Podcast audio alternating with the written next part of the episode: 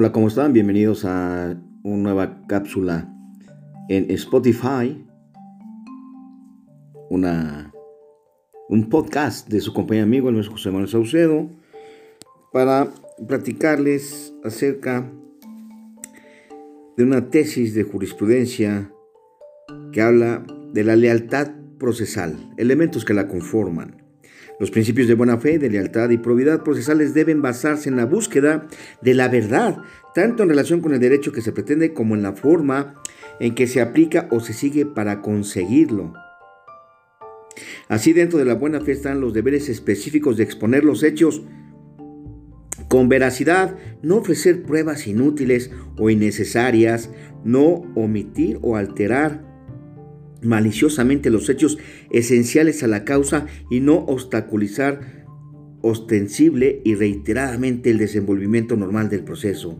Por su parte, el principio de lealtad y probidad se conforma por el conjunto de reglas de conducta presididas por el imperativo ético a que deben ajustar su comportamiento todos los sujetos procesales, partes, procuradores, abogados, entre otros consistente en el deber de ser veraces y proceder con ética profesional para hacer posible el descubrimiento de la verdad, que diría yo, entre paréntesis, el esclarecimiento de los hechos. Esto es, la lealtad procesal es consecuencia de la buena fe y excluye las trampas judiciales, los recursos torcidos, la prueba deformada e inclusive las inmoralidades de todo orden. De ahí que no puede darse crédito a la conducta de las partes que no refleja una lealtad al proceso. Luego tenemos otras tesis que se las compartiré posteriormente. En el Estado de México el Código de Procedimientos desde el año 2011 hablaba de la lealtad y buena fe. El Código Nacional de Procedimientos Penales le agrega debida diligencia, especialmente para los ministerios públicos, y objetividad, que deben conducirse y recabar datos de prueba tanto de cargo, por decirlo de alguna manera, como de descargo, algo que es letra muerta en nuestro país.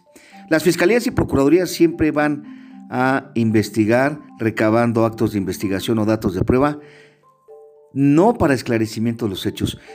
Desafortunadamente lo que buscan es comprobar un delito denunciado. En vez de abocarse al esclarecimiento de los hechos, se abocan a acreditar un delito. Y en ocasiones no existe ese delito.